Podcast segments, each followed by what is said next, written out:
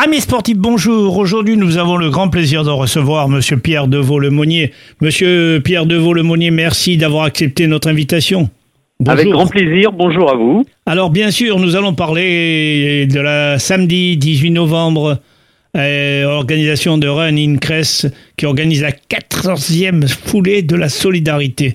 Pouvez-vous nous en dire davantage concernant ce baptême de Run, Run in Grèce et ma foi, pourquoi 14e foulée de la solidarité? D'accord. Donc euh, Running Crest, c'est une association euh, de course à pied. Euh, et nous organisons euh, pour la 14e fois les foulées de la solidarité au profit de la banque alimentaire du CRES.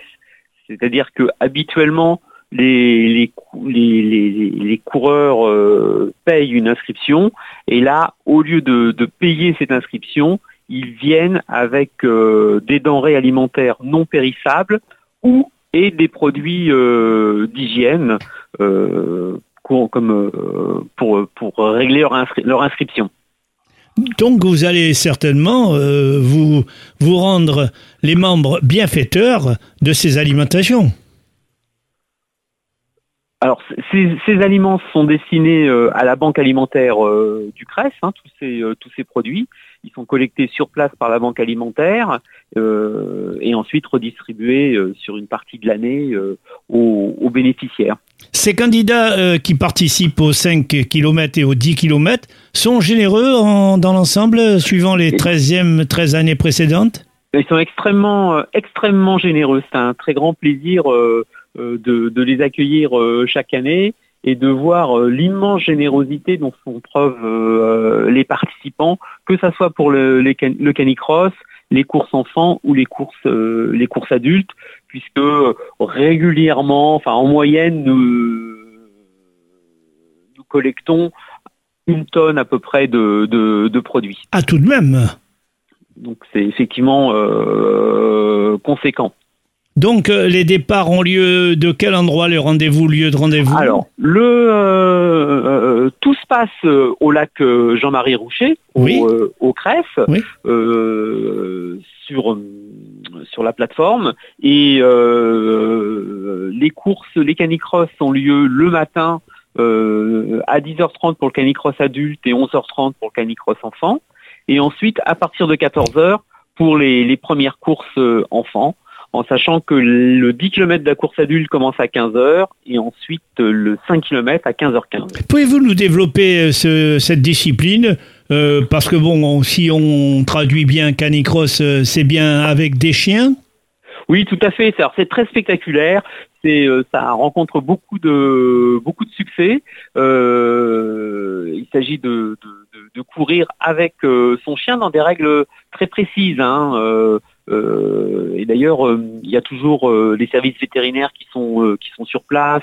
Les participants doivent amener leur le carnet de santé pour bien prouver la, L'état de santé pour parcourir la distance est de combien de canicross? Alors pour les, les adultes c'est 5 km et pour les enfants c'est 1 km et demi. En général le candidat, le coureur, il tient à sa main le, chien ou alors il le tient à ah ceinture? non, non, jamais. Toujours avec une, une ceinture. Euh, il faut savoir que les chiens, euh, surtout sur des distances assez courtes, euh, vont très vite. Donc euh, c'est pas c'est pas rare de voir un chien qui vous emmène à 20 km/h. Hein. C'est difficile de synchroniser les deux. Voilà, donc c'est ça qui est beau d'ailleurs, c'est effectivement le le, le, le, le, travail entre entre le chien et son maître ou sa maîtresse. Parce qu'il est bien évident que c'est le chien qui s'adapte au, coureur, vu la vitesse de, du coureur. Tout à fait, c'est un travail, euh, c'est un, on, le voit bien. Hein, la synchronisation. Euh, de synchronisation, euh, il faut qu'effectivement que, que le chien soit toujours devant, mais il faut pas que la laisse soit tendue. Donc c'est, on voit bien qu'il y a, y y un travail et une, une, relation très forte entre, entre les deux participants. Les concurrents passent autour du lac ou alors ils sortent en ville? Alors, euh, le, principe, c'est que le 5 km et le canicross et les courses enfants ça va se faire autour du lac hein, et sur les hauteurs du, euh, du lac.